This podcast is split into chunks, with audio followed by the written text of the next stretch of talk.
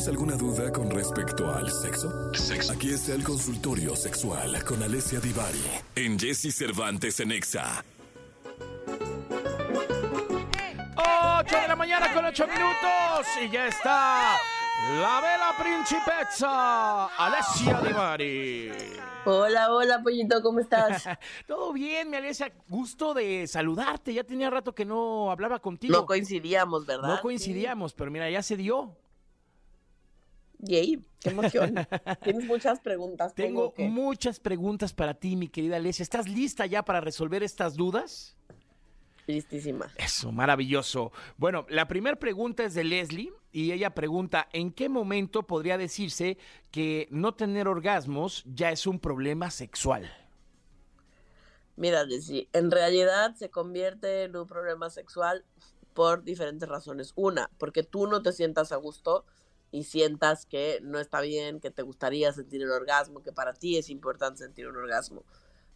Otra, porque tu pareja tenga tema con que tú no alcanzas el orgasmo y entonces lo hace sentir mal, siente que él o ella no es suficiente para ti, ¿no? O sea, porque la otra persona, em, digamos, todo el tiempo te está diciendo y no se siente a gusto con que tú no alcances el orgasmo.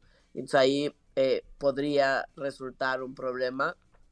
O técnicamente, cuando, digamos, cuatro de cada diez veces no alcanzas el orgasmo, se podría considerar que empezamos a hablar de que hay algo ahí que no está funcionando idealmente como nos gustaría. Muy bien, pues ahí está, mi querida Leslie, resuelta tu duda eh, por la doctora Dipari.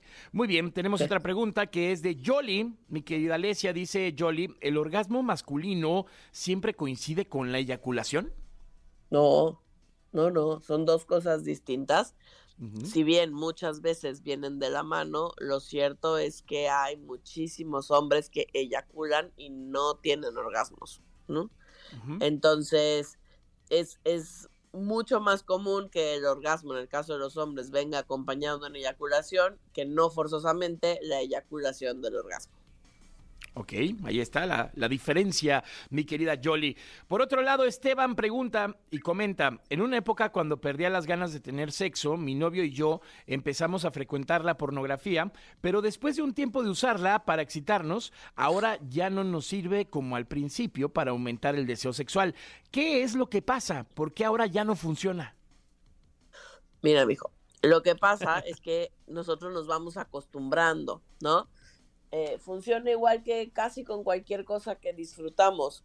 Cuando está la novedad, está eso que nos hace sentir como, uy, ¿no? Como el escalofrío, como que siento que estoy haciendo quizás al principio algo prohibido, algo que nunca habíamos hecho, algo que nos resulta innovador y diferente. La excitación tiende a ser más alta que cuando las prácticas em, continúan a ser repetitivas, ¿no? Entonces, el porno, y eso aplica también para el porno. Si yo siempre veo el mismo tipo de porno y empiezo viendo y entonces tengo mis películas favoritas, al principio funcionan muy bien y luego, paso a pasito, típicamente dejan de surtir el efecto que surtían antes. Es lo mismo que pasa con sus debidas diferencias con el cigarro, con las drogas, con la comida, ¿no? Si algo que me gusta mucho lo como todos los días, em, puede que ya no me guste tanto. Claro. Em, entonces, Esteban, algo que te podría recomendar para, digamos, ayudar al deseo a mantenerse más o menos en niveles que para ustedes funcionen y les gusten, es ir variando el tipo de prácticas que hacen, ¿no? O que llevan a cabo. Un día leen un libro erótico, un día ven una algo de pornografía, otro día cambian las posiciones, otro día juegan un juego de mesa erótico, otro día se van de fiesta. ¿Me explico? Y entonces eso va manteniendo o nos va ayudando, digamos, a construir el deseo desde diferentes lugares y no siempre el mismo. Claro, pues hay que cambiar la rutina, ¿no? Para, que haya más diversión. Exacto, porque si no, si siempre hacemos lo mismo de la misma manera, entonces ya sé que me, da tres besos, luego me agarra el pezón, luego me agarra la pompa izquierda y luego me penetra siempre de la misma manera, en la misma posición, pues un poco para la mayoría de la gente empieza a ser súper predecible y aburrido. Totalmente. Por otro lado, Lilian nos pregunta, si los hombres expulsan semen, ¿qué expulsan las mujeres en el orgasmo? Em, uno, los hombres no por fuerza expulsan semen durante, durante el orgasmo. Ya habíamos dicho que eyaculación y orgasmo en el caso de los hombres no es lo mismo, aunque la mayoría de las veces eh, suceda al mismo tiempo para prácticamente el 80% de los hombres. Em, pero no son lo mismo. En el caso de las mujeres, por lo tanto, tampoco por fuerza necesitamos expulsar nada para que se entienda o sepamos o se considere un orgasmo, pero algunas mujeres pueden tener squirting y algunas otras pueden tener eyaculación, lo que se conoce como eyaculación femenina, que es un líquido igual blancuzco, pero este sale por la vagina, el squirting sale por la uretra. Ok, ahí está la diferencia, mi querida Lilian. Tenemos también a Dulce que nos pregunta, ¿hay algún síntoma o forma de saber si alguna persona no puede tener hijos? O sea, además de todos los estudios médicos que te puedan hacer para que eso sería la forma correcta de saberlo, ¿no?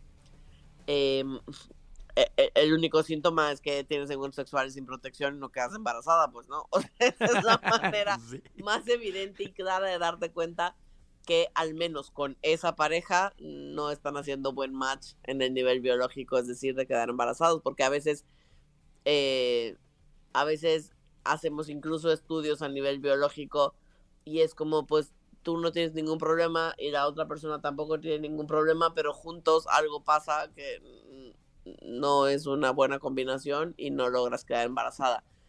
Y él o tú cambian de pareja y quedan embarazados. Entonces, no está escrito, em, pero digamos son las dos formas más obvias, ¿no? O porque claramente no quedó embarazada aún de tener, aún teniendo múltiples encuentros sexuales sin protección. Más o menos el tiempo promedio médicamente para quedar embarazada, el tiempo que una mujer em, se toma para quedar embarazada son dos años. Ok. O sea, hasta dos años es bastante común. Muy bien. Pues ahí está. Perfecto. Y ya por último, mi querida Alessia Divari nos pregunta, Ivana, ¿es verdad o mito que el semen es bueno para el cutis? Mito. mito, no está demostrado en ningún lado. Em, que realmente funcione y sea, o sea, es rico en proteína y rico en zinc, pero eso no hace que realmente la piel lo pueda absorber de la manera correcta y que eso genere en todas las personas o en la mayoría de ellas un cutis más bonito. Ahí está. Pues muy bien, Ivana, ahí está tu, duda resuelta. Mi querida Alesia, muchas gracias. Gracias por, por, estar acá.